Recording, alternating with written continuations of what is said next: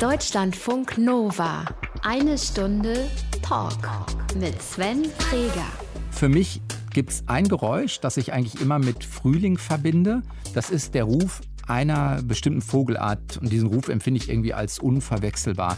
Den hört man meistens schon, den Ruf, bevor man die Vögel dann in so einer V-Formation am Himmel fliegen sieht.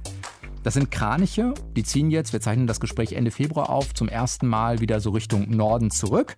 Und für mich gehört das absolut zum Frühling. Madeleine Ziege, so als Biologin, gibt es für dich eine Lieblingsjahreszeit? Ich bin Winterkind, muss Ehrlich? ich gestehen, ja. Oh. ähm, ich mag es einfach, äh, wenn es sehr ruhig ist, ähm, besonders wenn Schnee liegt und das alles so still ist und ähm, ja, das ist für mich eine, eine, eine, eigentlich die schönste Zeit. Aber dann sind doch auch im Zweifelsfall Tiere in Winterruhe, Pflanzen blühen nicht oder sind von Schnee bedeckt. Ja, aber das ist so, äh, da habe ich so das Gefühl, da bereitet sich die Natur auf einen neuen Zyklus vor. Das ist zwar irgendwie ruhig, aber unter der Schneedecke oder im Boden ähm, bereitet sich dann doch irgendwie schon alles drauf vor, so ein bisschen. Also ich sag mal so, Übergang Winter zum Frühjahr. Suchst du den Schnee äh, auf? Also gehört für dich so ein, weiß nicht, Spaziergang durch echten Schnee äh, mit dazu oder reicht es, wenn es knacke kalt ist oder so?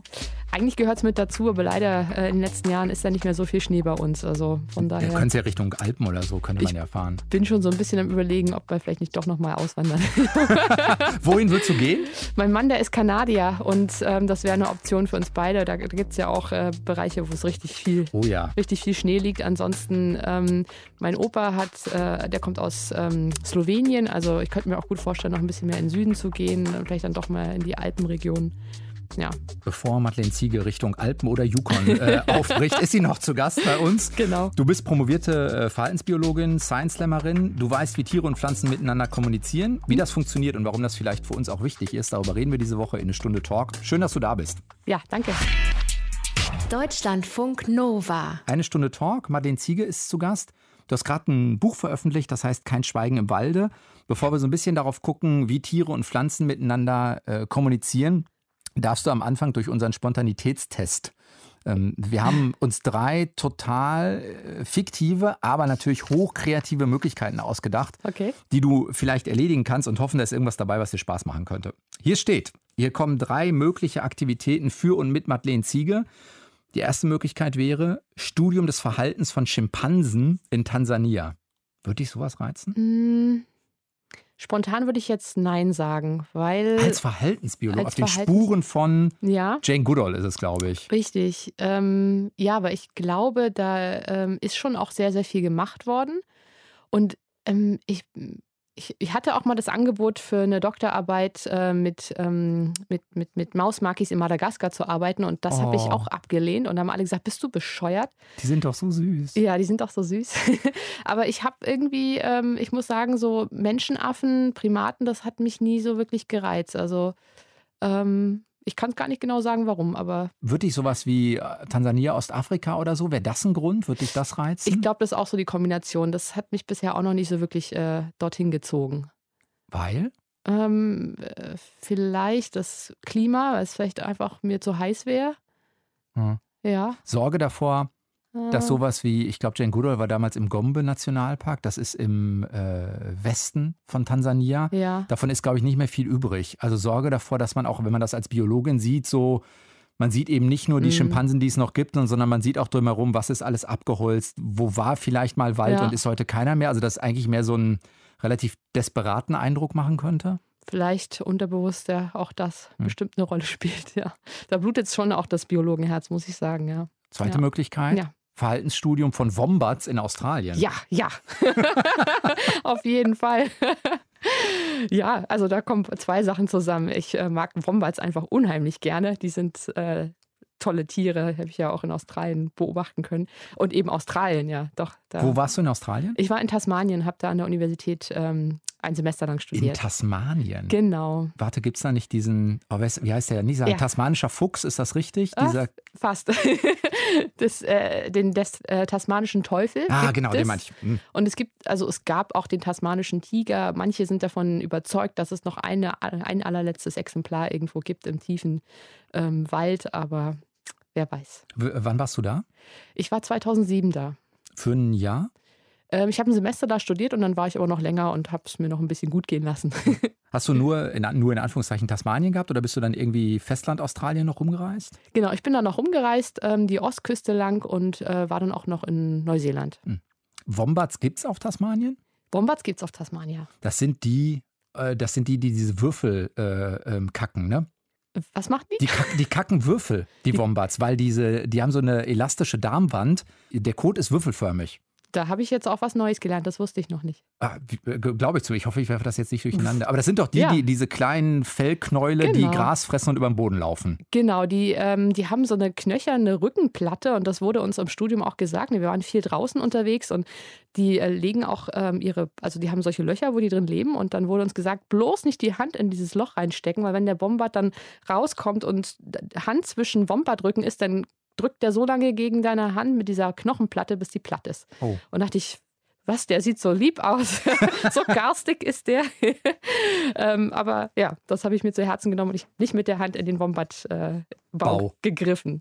Dafür hat mich ein Pinguin gebissen. Ehrlich? Ja, Auf Tasmanien oder in Tasmanien? äh, genau, auf Tasmanien. Die kommen ja unten von der, ähm, ähm, Antarktis? von, richtig, danke, von der Antarktis hoch, äh, um dann da in Tasmanien, ich glaube, die brüten da auch, ich weiß nicht genau. Jedenfalls ähm, hat der Professor dann, wusste genau, wo er nachsuchen sollte, nach diesem kleinen Zwergpinguin. Und dann durfte jeder mal streicheln. Und ich war natürlich die Letzte und ähm, habe mir schon so gedacht, ach, dieser Pinguin, der ist bestimmt schon ziemlich gestresst. Habe aber natürlich doch meinen Finger hingehalten und dann hat er herzhaft hineingebissen. Mm. Ja, Und dann? ja ich habe hab nur gehofft, er sieht nicht die Vogelgrippe. Damals, aber ähm, Pinguine haben das wohl nicht. Dritte Möglichkeit, Ja. Verhaltensstudium von Wölfen in Deutschland. Ja, auf jeden Fall auch ein dickes Ja. Auch zwei Sachen, ähm, die mich einfach, also ja, Wölfe auf jeden Fall ist eines auch meiner Lieblingstiere. Einfach weil die auch ähm, ein unglaublich großes Repertoire haben an Kommunikationsfähigkeiten. Also sind sehr über Mimik auch. Und ähm, ja, in Deutschland. äh, Ja, ist ja auch naheliegend, auch mal so die heimische Flora und Fauna zu erkunden. Und ich habe äh, meiner Arbeit als Museumspädagogin ähm, in der Nähe von Berlin eine Sonderausstellung zum Thema Wolf auch betreut und habe da auch Programme entwickelt, gerade so für Kinder und auch noch sehr, sehr viel über den Wolf damals gelernt und ähm, bin nach wie vor begeistert. Angst davor, dass es so ein Politikum gerade in Deutschland ist? Hm. Ja, das sind ja immer so Themen, die dann hochschwallen, aber der Wolf ist nun schon relativ lange jetzt auch Diskussionsthema, ähnlich auch wie der Wildkatze, wie die Wildkatze. Ich gucke mir das immer so ein bisschen von außen an und ja, also versucht er immer nicht so parteiisch. also es ist schwierig zu sagen, finde ich irgendwie immer. Hm. Wenn du dich für eins entscheiden müsstest, Ja. also bei den Schimpansen höre ich schon raus, das wäre es nicht. Wäre es Nee. eher Wombats oder eher Wölfe? Eher der Wombat. Deutschlandfunk Nova. Eine Stunde Talk. Madeleine Ziege ist zu Gast. Du bist äh, Verhaltensbiologin. Mhm. Wenn du, keine Ahnung, einen normalen Spaziergang durch den Wald machst, was nimmst du als Biologin wahr, was vielleicht jetzt andere Waldspaziergänger nicht wahrnehmen? Worauf achtest du? Mhm. Ähm, ja, ich achte schon auch erstmal drauf, was für ein Wald es ist, in dem ich unterwegs bin. Ähm, da gibt es ja wie Mischwälder oder Monokulturen. Also gerade da, wo ich jetzt wohne in Brandenburg, da ist das meist der Monokultur mit, mit den Kiefern. Da hat man natürlich ein ganz anderes äh, Erlebnis wie in so einem Mischwald, äh, wenn man da sich umschaut. Ähm, da achte ich dann schon einfach drauf, welche Bäume mich umgeben, wie alt die auch sind, ähm, sind die gesund aus oder nicht. Ich höre einfach genauer hin, ähm, gibt es irgendwelche Vögel, die ich höre, singen höre. Ähm, guck mir einfach auch den Boden an, nehme einfach mal eine Wurzel hoch oder einen Stein und schaue mir ähm, an, was da keucht und fleucht. Also ich glaube, ich bin vielleicht schon sehr, ähm, ähm, wie sagt man so, Wissenschafts-, mit Wissenschaftsaugen gucke ich da vielleicht schon mal ein bisschen genauer hin, aber also weiß nicht, das Wie sicher bist du in so. Anzeichen? Also bist du Mhm. sehr äh, Birding-affin zum Beispiel, dass du wirklich auch, keine Ahnung, du hörst einen Ruf und weißt, ah, das ist XY oder irgendwas fliegt an dir vorbei und du kannst es relativ schnell benennen? Also ich muss immer sagen, mit Vögeln habe ich echt nicht so viel am Hut. ich kenne mich nicht so gut mit aus und ich habe äh, irgendwie nie so richtig dieses Ohr dafür entwickeln können. Ich habe mich der, habe mir wirklich Mühe gegeben in den Vogelstimmenkursen äh, an der Uni, die von morgens sechs bis um neun im Park waren und habe fleißig gelauscht, aber es äh, fällt mir sehr, sehr schwer, die auseinanderzuhalten. Klar, so die klassischen Sachen kriege ich noch einigermaßen hin. Ähm, Ich bin wirklich eher so der Baummensch, muss ich sagen. Also mich zieht es immer gleich zu den Bäumen und äh, guckt nochmal genauer hin, wie ist die Rinde, was, was wächst da drumrum, gibt es da Pilze dran, was sind da für Moose und ähm, gucke auch nach Tierspuren, also ob ich irgendwelche Anzeichen sehe. Würdest auch du im Zweifel Kotpro, ja, Kot zum Beispiel. Würdest du auch äh, hinterhergehen? Also wenn du irgendwie, keine Ahnung, eine Kotprobe siehst und sagst, ah, da geht die lang, oder sagst du dann, nee, ich nehme es wahr und lass das Tier im Zweifelsfall dann auch frei laufen? Äh, also frei laufen lasse ich sie generell ja, nein, gerne. aber im Sinne von, ich, ich stalke mal, nein, ich, ich begebe mich auf die Pirsch, um das Auf Tier zu Pirsch. sehen, das meinte ich. Ähm, manchmal schon. Also äh, klar, in der Stadt, äh, als ich da mit den Wildkaninchen gearbeitet habe, das war natürlich Teil meiner Arbeit, zu gucken, wo sind die dann eigentlich. Äh, da bin ich den Spuren dann auch immer gerne hinterher. Wenn ich jetzt so normal im Wald bin, dann gucke ich meistens nur und lasse dann Spur Spur sein. Ein schöner Wald, wo du spazieren gehen kannst. In, Mhm. also wenn man wenn du jetzt sagst, ja, Brandenburg sind eigentlich Nadelbäume, Monokulturen. Was sind schöne Wälder für dich? ja, schon auch noch ähm, Mischwälder, einfach mit, mit alten Baum, Baumbeständen. Ich habe eine Zeit lang äh, im Odenwald auch gelebt. Das äh, war für mich auch ein sehr, sehr schöner Wald dort zu sehen. Und ähm, auch unten der Schwarzwald. Also ich glaube, das ist schon, schon ganz schön da. Was kannst du, wenn du mit, jetzt sagen wir mal, Menschen unterwegs bist, die sich darauf einlassen würden? Also die Mhm. sagen nicht, ach Madeleine, jetzt komm doch mal hier zurück auf den Weg und geh mit uns spazieren, sondern die quasi mit dir zum Baum gehen. Was, was kannst du denen daran zeigen oder erklären, was, was jetzt, sagen wir mal, Menschen, die nicht Biologie Mhm. studiert haben, nicht wissen oder nicht erkennen würden, so vielleicht? Ja, das äh, habe ich immer auch gerne gemacht in meiner, ähm, in meinem Nebenjob, sage ich mal. Ich habe Umweltpädagogik auch viel gemacht und auch mache noch viel. Und das ist immer so für mich, wenn mir das Herz aufgeht, wenn ich die Leute einfach so nehmen kann, sagen kann, hey, wir gehen jetzt mal zu diesem Baum, zum Beispiel eine Eiche, und ich erkläre, was ist der Unterschied, zum Beispiel eine Stieleiche, eine Traubeneiche, ähm, eine Buche, wie alt können die werden? Und dann erzähle ich meistens noch so ein paar, ich sag mal so Sagen und Mythen um diese Bäume herum, die man sich von früher auch erzählt hat. Ähm, Zum Beispiel? zum Beispiel die Linde, ähm, lindernd heißt ja auch, also viele ähm, Produkte, die man aus Lindenblüten macht, um Leiden zu lindern. Aber auch früher hat man unter Linden Gericht gehalten, um den ähm, Richter quasi milde zu stimmen und ähm, so Sachen. Oder es gibt auch schöne Geschichten um die Eiche, warum die solche tiefen Eingräbungen hat in ihrer Rinde. Da soll der Teufel mit im Spiel sein. Und ähm, ja, solche Geschichten zu erzählen, machen mir auch mal sehr viel Spaß. Gibt es äh, Anzeichen, also Kot hast du gerade schon genannt, Mhm. auf was für Spuren von Tieren würdest du achten? Also gut, bei uns im heimischen Wald ähm, typischerweise Rehwild, aber auch Wildschweine kann man auch Kot und Spuren ganz gut sehen. Ähm, wenn ich, als ich in Frankfurt unterwegs war, und Schnee auch lag ab und zu in der Stadt, war ja nicht sehr oft, aber da hat man auch schön einfach die Wildkaninchenspuren gesehen, die sind sehr charakteristisch. Da sieht man schon ein bisschen. Was kannst du an Spuren sehen, was dir was, du hast dich ja viel mit Kommunikation dann Mhm. zwischen Tieren und Pflanzen auch beschäftigt, was dir was über die Kommunikation aussagt? Also keine Ahnung, ein Haufen Kot, dann weiß ich vielleicht, es war mehr als ein Tier, aber ich vermute, da, da kannst du drüber hinausgehen. Ja, also das ist natürlich ähm, so Kommunikation mit unseren menschlichen Augen im Wald zu sehen. Das läuft ja sehr äh, abseits auch von unseren ähm, Wahrnehmungen ab. Also ganz viel chemische Kommunikation im Boden, ne? wenn ähm, Pflanzen über ähm, chemische Stoffe im Boden miteinander kommunizieren oder mit Pilzen zum Beispiel eine Verbindung eingehen. Das ist ja nicht irgendwas, was wir wirklich jetzt auf den ersten Blick äh, wahrnehmen können. Aber klar, ein Vogelgesang ist auch äh, eine klassische Kombi äh, Kommunikation, die wir wahrnehmen können. Oder aber auch ähm, blühende, äh, Frühblüh, also ja, Pf- Blühpflanzen, genau. Wenn du einmal sagen müsstest, jenseits der Dinge, die wir wahrnehmen können, Mhm. was sind denn so klassische äh, Kommunikationsstrategien? Bei Pilzen habe ich irgendwann mal oh, irgendwo gelesen, gibt es zum Beispiel diese, wie heißt die Form Mykorrhiza, also diese Form der Gegenseitig, ist das eine Symbiose? Genau, das, ähm, ja, die Mykorrhiza, also die Verbindung von Pilz mit, ähm, mit, mit, mit Pflanze. Also es gibt eine Mykorrhiza, ähm, wo es ist, dass der Pilz quasi in die Wurzel eindringt. Ähm, das ist die Endomykorrhiza und da gibt es eine, die Ektomykorrhiza, wo sie sich quasi nur drumherum legt. Und dieses drumherum das haben wir vielfach bei Pilzen ähm, mit ähm, Bäumen. Also zum Beispiel gibt es in meinem Buch das Beispiel vom bärtigen Ritterling. Ich finde den Namen auch so schön. Der macht was? Äh, Der bärtige Ritterling, genau, das ist ein Pilz, der eine, äh, eine Mykorrhiza formt mit der gewöhnlichen Fichte. Und da hat man auch herausgefunden, dass diese ähm, bärtige Ritterling die Indol-3-Essigsäure benutzt. Das ist ähm, ein, ein Duftstoff, ein chemischer Stoff, den auch die Pflanze benutzt. Also es ist quasi, die haben eine gemeinsame Sprache gefunden und das finde ich schon sehr spannend. Ist das etwas, was sich im Tierreich, ach Quatsch, oder im Pflanzenreich häufiger findet als vielleicht, ja klar, bei uns sowieso nicht, aber was als Strategie sich auch durchzieht, also jenseits mal von Pilz und Baum? Ähm, ja, schon. Also gerade wenn es so unterschiedliche Arten sind oder auch Lebewesen wie ein Tier oder eine Pflanze, ähm, die müssen ja irgendwo einen gemeinsamen ähm, Kanal auch finden. Ne? Kommunikation ist ja immer, wir haben einen Sender, der sendet eine Information an einen Empfänger über einen Kanal und diese Information muss ähm, von beiden ja irgendwie wahrnehmbar sein. Und ähm, das finde ich immer so sehr interessant, auch bei, bei Pflanzen, also bei Blütenpflanzen, wenn die Duftstoffe aussenden oder eben auch Farben und Formen, die ähm, die Bestäuber wahrnehmen können. Das geht oft manchmal auch sogar im UV-Bereich. Das schon zieht sich schon so ein bisschen durch, ja. Gibt es was, was dich äh, jenseits des Wildkaninchens, da gucken wir gleich nochmal drauf, was, was dich besonders, ja, ich weiß nicht, fasziniert? Geht es da eher um die Chemie dahinter? Oder wenn du jetzt von Farben sprichst, einfach auch, was vielleicht gut aussieht oder besonders ist oder so? Was ist für dich das, was, was es triggert?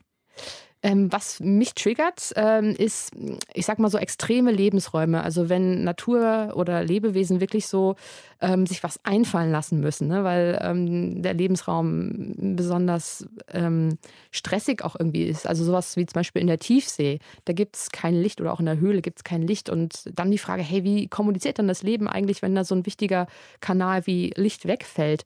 Und ähm, dann zum Beispiel sehen, hey, da hat sich Biolumineszenz entwickelt, also das ist äh, eine Form ähm, von, von Lichterzeugung. Das können zum Beispiel Bakterien oder auch Tintenfische ähm, oder eben auch ähm, an Land unsere Glühwürmchen und das, was wir als Glühwürmchen kennen. Und ähm, das finde ich extrem spannend zu sehen, wie unter solchen extremen Bedingungen trotzdem Kommunikation stattfinden kann. Das heißt auch sowas wie, keine Ahnung, Permafrost oder Wüste oder so sind dann ein bisschen interessanter als ein, so ein durchschnittliches Klima. Ja, ähm, schon auch, ja, zu gucken, auch in heißen Quellen, was dann da eigentlich alles, alles lebt. Oder ähm, auch Stadt ist ja letztlich ein extremer Lebensraum für ein Wildtier. Und ich glaube, das war das, was mich in meiner Doktorarbeit auch so fasziniert hat und getriggert hat, zu sehen, dass in so einer großen Weltstadt wie Frankfurt ähm, Wildkaninchen direkt in der Innenstadt leben oder eben auch Füchse ein- und ausgehen und zu sagen so, hey, wie machen die das eigentlich? Deutschlandfunk Nova. Eine Stunde Talk. Du hast dich um Wildkaninchen in der Großstadt gekümmert, mhm. weil ja, weil es äh, spannend ist. Erklär. Also es ist ein bisschen dazu gekommen, ich äh, war dann in Frankfurt, ähm, mein damaliger Diplomvater ähm, ist dann nach Frankfurt an, an, mein, an die Uni gegangen und da bin ich ein bisschen her, hinterhergefolgt und dann saßen wir so zusammen, meinte ich so, hey, wie sieht es eigentlich aus? Ich würde gerne auch eine Doktorarbeit schreiben. Ähm, hatte eigentlich immer so das Thema auch Katzen im Kopf ähm, und hatte mich immer so ein bisschen von Also irgendwas mit Fell war schon klar. Irgendwas mit Fell und niedlich war schon klar.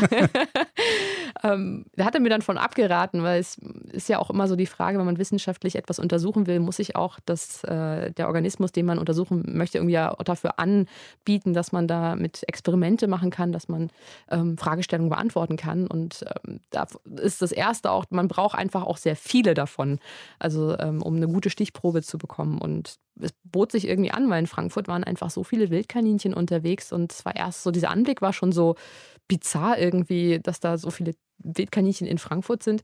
Dann vor ähm, allen Dingen auf kleinen Freiflächen und Parks ja, oder wo? Mitten in Frankfurt vor der Oper äh, blieben die Touristen stehen. Anstatt irgendwie die Skyline zu fotografieren, haben sie dann die niedlichen Kaninchen beobachtet. Und da war für mich schon so die erste Frage: so, hey, wo kommen die eigentlich her? Was machen die hier? Warum finden die das hier so toll? Und im ähm, Gespräch mit meinem Doktorvater wurde dann auch schnell klar, er wollte immer schon an Wildkaninchen auch arbeiten weil die so eine besondere Art der Kommunikation haben. Das wusste ich zu dem Zeitpunkt auch noch nicht und habe mich dann belesen und habe relativ schnell gemerkt, ich glaube, das ist echt, echt spannendes Thema, eine spannende Kommunikation und irgendwie auch ähm, eine sinnvolle Frage zu stellen im Bereich Stadtökologie. Da gab es noch nicht so viel drüber, als ich angefangen habe. Und das war für mich so, ja, ich glaube, das ist wichtig zu wissen, wie es den Wildchen in der Stadt geht und ob langfristig so Stadt ähm, ja, wichtig wird, auch um, um, um zum Beispiel ähm, Artenvielfalt zu erhalten, weil es ein neuer Lebensraum sein wird. Was hast du dann genau untersucht? Genau, wir haben verschiedene Fragen uns angeschaut. Also das erste war, ähm, ich wollte gerne wissen, ob tatsächlich die Wildkaninchen vom Land zur Stadt hin äh, in ihrer Dichte zunehmen die Jäger, mit denen ich zusammengearbeitet ha habe, die haben mir so berichtet, dass sie seit langem auf dem Land kaum noch Wildkaninchen jagen können, weil es so wenige geworden sind. Während in der Stadt ähm, wurden richtige Stadtjäger angeheuert, weil es da einfach zu viele waren. Das fand ich schon ein interessanter Widerspruch. Und das war so das Erste. Da dachte ich, ist das wirklich so, dass ähm, entlang eines Stadt-Land-Gradienten ähm, die Kaninchendichte ähm, sich verändert. Und dann haben wir wirklich angefangen, die Kaninchen zu zählen, sind dann rausgegangen mit Scheinwerfern und ähm, ich habe mir eine Horde Studenten mitgenommen und ähm, ja, haben dann Zählungen gemacht. Und auch die Bauten gezählt, geschaut, wo sind die Bauten, wie groß sind die Bautenöffnungen, wie viele Tiere leben da drin. Das konnten wir herausfinden, indem wir mit den Jägern mitgegangen sind. Die benutzen eine äh, Jagdform, die sich Frettieren nennt. Das heißt? Das hat nichts mit Frittieren zu tun, das kommt später. Frettieren heißt, ähm, also wir haben, konnten uns so einen Kaninchenbau vorstellen, da sind ja mehrere Ein- und Ausgänge. Und diese Ein- und Ausgänge werden zunächst mit Käfigen ähm, zugestellt. Mhm. So. Und dann entlässt der Jäger ein Frettchen in den Kaninchenbau und dieses Frettchen scheucht einfach die Kaninchen aus dem Bau heraus. Das ist wie eine Art eine natürliche Jagdmethode letztlich, weil ein Frettchen ja auch ähm, ja, ein natürlicher eine, Feind ist. Genau. Und die Kaninchen fliehen dann aus dem Bau und laufen dann eben direkt in diese Reuse rein und die Jäger haben dann die Reuse mit den Kaninchen und können die dann gut handeln. Und das haben wir eben benutzt, diese Methode, oder waren mit dabei und konnten dann ähm, genau sehen, wie viele Kaninchen eigentlich in einem Bau zusammenleben. Das war ähm, für und? uns natürlich. Und genau, ähm, es gab tatsächlich Unterschiede. Also wir haben gefunden, dass in der Stadt ähm, erstens die Kaninchenbauten ähm, kleiner waren, also sie hatten weniger Bautenöffnungen und entsprechend lebten dort auch im Mittel weniger Kaninchen in einem Bau. Und auf dem Land war es äh, tatsächlich so, dass wir ganz große Kaninchenbauten hatten mit bis zu 25, 30 Öffnungen und ähm, dort eine größere Kaninchengruppe, um die 10 bis 15 Tiere auch zusammenlebten. Und in der Stadt sind es dann eher 8 bis 10 oder wie? Das ist, war, war auch schon eigentlich eine relativ große Nummer. Also teilweise haben wir sogar nur Pärchen und manchmal auch nur ein einziges Kaninchen gefunden. Also es war ähm, tatsächlich auch ein, ein, statistischer Zusammenhang zu sehen zwischen dem Gradienten der Stadt und eben diesen Verhaltensweisen der Kaninchen. Und da lag auch die Herausforderung in meiner Studie, weil ich habe, vorher gab es nicht ähm, eine Möglichkeit, wirklich zu messen, was bedeutet denn eigentlich städtisch. Also wir hatten 16 verschiedene Studiengebiete, die von der Stadt in, in, also von der Innenstadt bis raus auf dem Land verteilt waren. Überall waren da Kaninchen. Und um jetzt rauszufinden, ob ähm, dieser Faktor Stadt eine Rolle spielt, brauchte ich irgendwie einen Wert dafür. Also was ist eigentlich Stadt mhm. und was nicht. Und das war die Herausforderung, weil es zu dato ähm, da noch keine, ähm, keine Messung für gab. Und dann musste ich mir was einfallen lassen und habe mir dann vier Variablen überlegt, also vier, vier Dinge, die ich messen konnte, die Ausdruck sind von Stadt. Zum Beispiel, ähm, wie viel Prozent vom Boden tatsächlich bebaut ist. Also wie viele äh, Wege waren da in diesem. Versiegelt oder irgendwie genau, sowas. Genau, versiegelt, mhm. richtig. Also mit Beton voll gegossen. Ja, das kann man auch dazu sagen, genau. also wo so ein Karnickel überhaupt nicht mehr buddeln kann. Aber auch die Frage, ähm, wie viele Passanten, wie viele Leute laufen denn da eigentlich so durch den Park im Mittel? Und da haben wir so Transektzählungen gemacht, um einen Eindruck zu bekommen, wie viel ähm, ja, Stadtleben Kaninchen da auch wirklich ausgesetzt sind. Und daraus habe ich dann einen großen Wert gemacht und diesen Wert habe ich jedem Studiengebiet zugeordnet und konnte dann damit ganz ähm, zauberhafte Statistiken machen, die ähm, mir ganz neue ähm, ja, ganz neue Ergebnisse eben brachten. Was hast du vor allen Dingen über die Wildkaninchen, die ja dann ja mehr oder weniger noch wild sind, wäre mal so eine Frage. Also ja, genau. Äh, äh, gelernt. Ging es vor allen Dingen darum zu sagen, ah, die sind da und das ist die Verteilung und hier ist ein Gradient, also wirklich so eine mhm. Art statistische Karte, die ich dann hinterher ausbreiten kann, oder was war das Ziel? Genau, das ähm, ja, war also der erste Aspekt, wirklich erstmal zu schauen, ob das stimmt mit, mit der Zunahme. Und es war wirklich so, dass ähm, je städtischer es wurde, eben mehr Kaninchen auch eben da waren und auch die Bautendichte nahm zu. Aber eben auch gleichzeitig zu sehen, dass die Kaninchen in der Stadt ähm, ganz andere Verhaltensweisen aufweisen äh, als ihre Artgenossen auf dem Land. Also Nämlich? Die haben ähm, die kürzesten Fluchtdistanzen in der Stadt gemessen. Also das heißt, man konnte an den Stadtkaninchen manchmal nur bis auf einen Meter rangehen, bevor die die Flucht ergriffen. Während auf dem Land äh, sind sie schon auf 50 Meter vor uns geflüchtet. Ähm, wir haben dann versucht, die Kaninchen auch in den Bau hineinzuscheuchen und zu gucken, wie lange sie brauchen, dass sie wieder rauskommen. Es sind sogenannte ähm, Anti-Feind-Strategien, einfach zu sehen, ähm, wie viel Anti-Feind-Verhalten haben die Kaninchen noch. Weil wenn die in der Stadt nicht wirklich natürliche Feinde mehr haben, war so die Theorie, okay, dann müssen die da auch gar keine Zeit drin investieren, vor Feinden davonzulaufen. Und in der Stadt konnten wir die Kaninchen nicht mal in ihre Brauten hineinscheuchen. Also die wussten genau, es, es dauert überhaupt gar keine Gefahr hier für sie. Das war ein interessanter Aspekt, aber auch, ähm, wir haben herausgefunden, dass die Stadtkaninchen anders kommunizieren als die Landkaninchen. Nämlich? Ähm, da muss ich kurz ein bisschen ausholen, zu erklären, wie Kaninchen überhaupt kommunizieren. Mhm. Und zwar machen die das mit äh, sogenannten Latrinen. Und eine Latrine ist eine Ansammlung von Kot und Urin. Das heißt, dass ähm, also Kaninchen in einer Gruppe zusammenleben und die legen eben ihren Kot und Urin immer an einen und denselben Orten ab, kommen dann da eben gemeinsam zusammen und dann tauschen die darüber Informationen aus. Jetzt gibt es zwei Arten von Latrinen. Das, die einen liegen direkt am Kaninchenbau und die sind eben wichtig für den Informationsaustausch innerhalb der Kaninchengruppe. Also zum Beispiel wissen die Kaninchen, ah ja, die gehören alle zu uns, zu unserer Gruppe dazu. Mhm. Das ist ein gemeinsamer Geruch.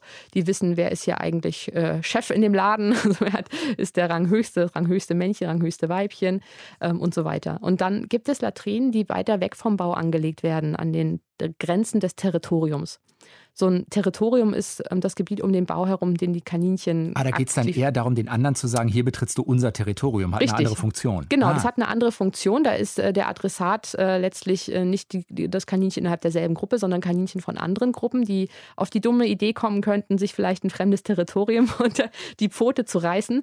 Ähm, und das ist wie so eine Art Duftzaun auch, wie wenn wir Menschen so einen Zaun um unser Haus rumziehen. Ne? Dann wird auch klar, das gehört hier zu uns. Betreten verboten, Eltern haften für ihre Kinder.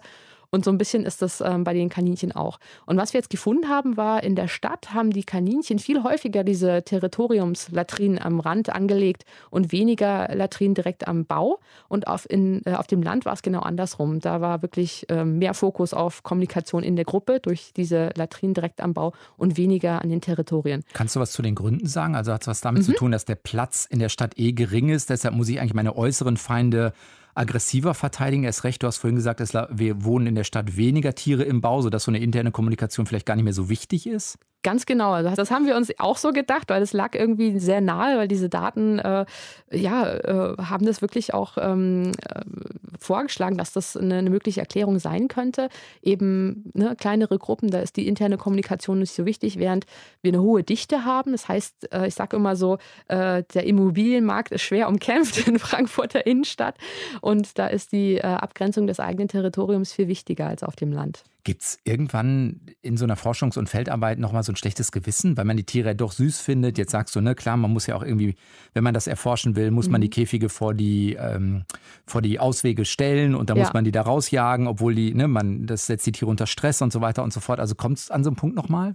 Genau, also wichtig war in meiner Studie auch, dass ich ähm, so wenig invasiv wie möglich arbeite, also da wirklich aktiv eingreife. Und wir hatten eben, ja, was heißt das Glück? Glück für mich, aber eigentlich Pech für die Kaninchen, dass eben ähm, unabhängig von meiner Studie eben diese äh, Stadtbejagung stattfand. Also die wäre so oder so äh, abgelaufen, äh, ob ich nun dabei gewesen wäre oder nicht. Und dachte ich, gut, dann nutzen wir doch einfach, wenn die schon gestresst werden und wenn die schon auch von den Jägern ähm, gefangen werden und am Ende ja auch umgebracht werden, dann sammeln wir wenigstens noch Daten, um herauszufinden, was hier eigentlich passiert und eben auch voraussagen zu können, wie die Wildkaninchen sich in der Zukunft ähm, verändern werden. Vielleicht ist es ähm, gar nicht so die beste Idee, hier die Kaninchen auch zu bejagen. Gibt es Konsequenzen daraus? Also kommt eine Kommune her und sagt, ah, wenn es jetzt diese wissenschaftlichen Erkenntnisse gibt, dann bedeutet das ja zum Beispiel, dass wir das mhm. in Städtebauplanung mit berücksichtigen könnten, um auch so diese Einheit zwischen Stadt und äh, Tier irgendwie ein bisschen besser hinzukriegen. Gibt es sowas? Also soweit ich weiß, ähm, gibt es jetzt keine aktive Umsetzung auch. Ähm, ich würde mir natürlich wünschen, dass meine Daten auch praktische Anwendungen finden und langfristig auch dazu beitragen, dass wir vielleicht einfach auch mehr ähm, ja, Natur und mehr Wildtiere in der Stadt haben einfach weil es auch uns Menschen, ähm, ich sag mal, gut tut, zu sagen, okay, wir haben Natur in der Stadt und wir kreieren hier auch einen Lebensraum, in dem sich andere ähm, Lebewesen wohlfühlen, was das auch mit uns macht. Ähm, aber soweit ich weiß, jetzt aus meiner Studie aktiv ähm, wurde da jetzt nichts umgesetzt. Allerdings sehe ich jetzt, ähm, also ich war letzt vor ein paar Monaten noch mal in Frankfurt, äh, also immer mal wieder jetzt, ähm, nachdem ich auch fertig war mit meiner Doktorarbeit. Ähm, und es werden auch immer weniger Wildkaninchen in der Stadt und auch in Kommunikation mit den Jägern höre ich, dass die immer weniger auch bejagen können müssen, äh, ne, weil einfach keine mehr da sind. Und da stellt man sich schon die Frage, was ist da jetzt eigentlich passiert? Also was auf den ersten Blick so wie das Leben in Saus und Braus in der Stadt für die Kaninchen aussah, dass sie sich da äh, en masse vermehrt haben, scheinen jetzt doch andere Faktoren eine Rolle zu spielen, dass plötzlich äh, viel weniger Kaninchen da sind. Deutschlandfunk Nova. Eine Stunde Talk. Die Verhaltensbiologin Madeleine Ziege ist zu Gast. Du hast jetzt gerade schon mal so angedeutet, dass es natürlich auch spannend ist, sowas wie Wildkaninchen zu untersuchen, weil es auch ein bisschen für diese Frage danach steht, wie findet vielleicht auch ein Ausgleich statt zwischen Wildnis und Stadtleben. Mhm. Wie geht dir das denn? Mir geht das immer so, wenn ich darüber nachdenke. Also, keine Ahnung, wir haben Eisvögel zum Beispiel, gibt es in der Düsseldorfer Innenstadt, gibt es auch im Kölner Zoo, das sind so die klassischen, oder Füchse gibt es auch hier in der Kölner Innenstadt, ja. oder auch in Bonn kann man die mal sehen.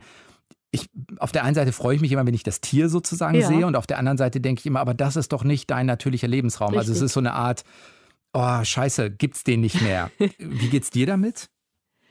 Ja, äh, ähnlich auch. Ne? Also ähm, klar ist es äh, schon auch spannend, Wildkaninchen oder äh, überhaupt Wildtiere in der Stadt ähm, zu sehen, zu beobachten. Aber wie wir jetzt auch immer durch Pressemitteilungen und so mitkriegen, ähm, bringt es äh, auch ähm, ja, Probleme mit sich.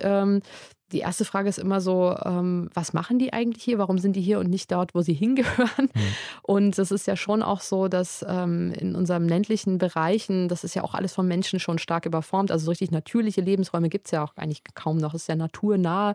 Ähm, aber gerade im ländlichen Bereich ist vieles agrarwirtschaftlich genutzt. Das heißt, es sind ähm, vielfach offene Flächen. Da findet kein Wildkaninchen mehr Schutz oder auch kein Rebhuhn mehr, wo die irgendwie ihre Gelege an äh, haben können. Und ähm, es gibt halt eben Arten, die ähm, wandern dann einfach ab. Also die können eben in so Lebensräumen wie der Stadt überleben. Und dann gibt es aber andere, die sind vielleicht einfach viel sensibler, die können das nicht. Und da ist die Frage, wo sind die denn eigentlich abgeblieben? Ähm, ja, plus was verändert es im Ökosystem, genau. wenn ein oder zwei Arten da rausgehen oder so. Das kann ja auch ganze Auswirkungen auf ein Ökosystem haben. Richtig. Und ähm, was mich eben auch interessiert, ist dann die Frage, okay, wenn wir dann schon auch Wildtiere in der Stadt haben, ähm, welchen Einfluss hat dann das menschgemachte, der menschgemachte äh, Umfeld auf so ein Wildtier? Auf der ersten Seite könnten wir annehmen, ne, die leben dann saus und braus, ein völlig stressfreies Leben. Die haben sehr viel Nahrung. Ähm, es ist wie so ein rund um die Uhr geöffneter Späti mit Mülltonnen. Da finden die schon jede Menge Nahrung auch. Es ist immer ein bisschen wärmer auch in der der Stadt. Ähm, das heißt, hier sind die Temperaturschwankungen geringer und ähm, die finden auch mehr Schutz. Also Kaninchen können zum Beispiel ähm, besonders gut Bauten in solchen Randbepflanzungen anlegen. Alles eigentlich natürliche Stressfaktoren, die sie hätten, wenn sie äh, in ihrem natürlichen Lebensraum sind. Aber auf der anderen Seite sind die jetzt anderen Stressfaktoren ausgesetzt. Es ähm, gibt ähm, künstliche Lichtquellen, ähm, Verkehr, der Lärm, der Lärm äh, überhaupt auch Stress durch Menschen.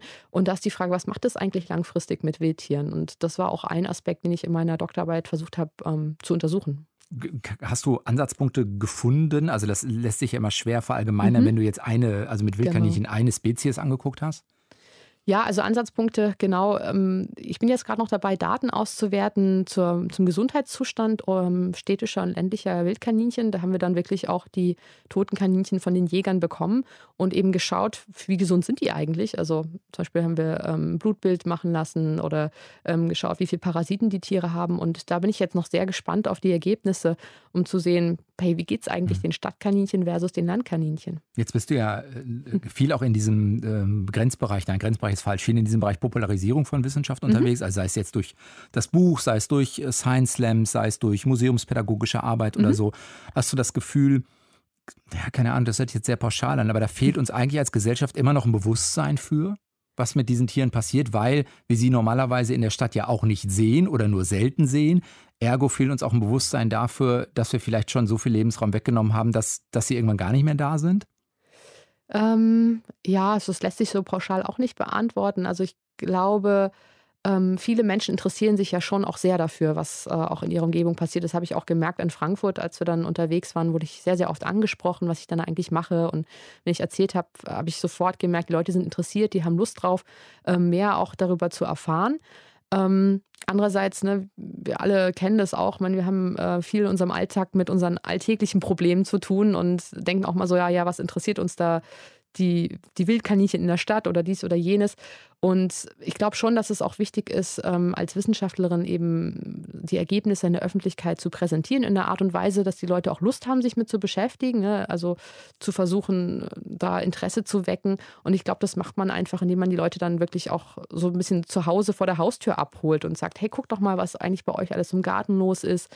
Ähm, oder geht doch mal in den Park und schaut ähm, mit offenen Augen durch die Gegend. Also genau, ich glaube, da kann man schon ganz gut ansetzen. Wäre das auch so für dich eine Rollenbeschreibung, die für dich selbst greift? Also auf der einen Seite ja, auch wissenschaftlich zu arbeiten, mhm. sonst hättest du ja auch einen Doktortitel nicht gemacht. Ja. Und auf der anderen Seite aber auch zu sagen, ja, diese Übersetzungsarbeit, die Popularisierung, das ist schon auch wichtig, damit, ja, damit es irgendwie auch nochmal in einem größeren Umfeld ankommt, als jetzt nur in den drei Science Papern, was äh, gut ja. wäre bei drei Science Paper, ja. oder, oder so, aber was eine Währung wäre in der Wissenschaft. Aber, aber ja, also das war definitiv äh, auch die Motivation für mich, überhaupt ähm, anzufangen mit Science Slams. Ähm, ich war damals fertig mit meiner Doktorarbeit, ne, irgendwie habe mich erstmal super gefreut, ja, yeah, alles geschafft und dann kam so ein bisschen die harte Realität und dachte so, ja toll und das äh, soll jetzt alles irgendwie in der Schublade versauern. und ähm, damit wollte ich mich irgendwie nicht abfinden und ich dachte, wenn ich jetzt meine Ergebnisse nicht äh, kommuniziere, dann macht es niemand. Und die Idee war eigentlich, ein Kinderbuch darüber zu schreiben, wie die Stadt- und die Landkaninchen leben. Ich äh, habe immer schon gerne auch gezeichnet und wollte das ganz gerne dann so mit einbauen. Und dann hat mir jemand den Tipp gegeben, fang doch erstmal mit einem Science Slam an. Und genau, so hat sich dann ergeben. Ich habe dann recht kurzfristig ähm, in, in, in Berlin dann noch einen Platz bekommen und bin dann da so spontan reingesprungen.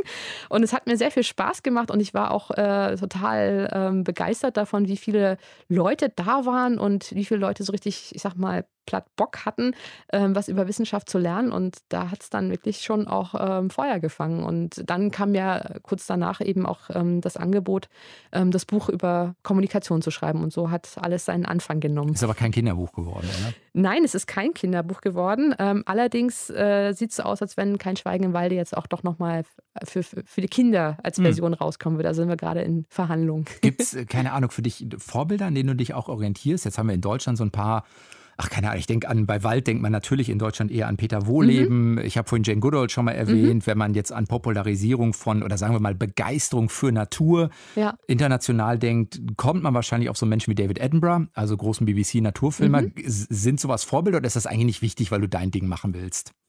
Also klar, ich äh, gucke mir sowas ja auch gerne an. Oder zum Beispiel, ich bin ein totaler Fan von Harald Lesch. Einfach weil ich von Physik, äh, ja, also mich fasziniert Physik auch immer. Und ich finde, er erklärt das einfach ähm, so toll. Und das ist schon für mich, äh, wo ich denke, ja, wow, das äh, ist schon ein Vorbild, auch das so hinzukriegen, ähm, dass, dass man das total gut verstehen kann, ohne dass man überhaupt wirklich Ahnung hat von Physik. Also ich, ich nicht, nicht, nicht der Herr Lesch. Ähm. dass der erst hinkriegt, obwohl er keine Ahnung hat von Physik. Fantastisch.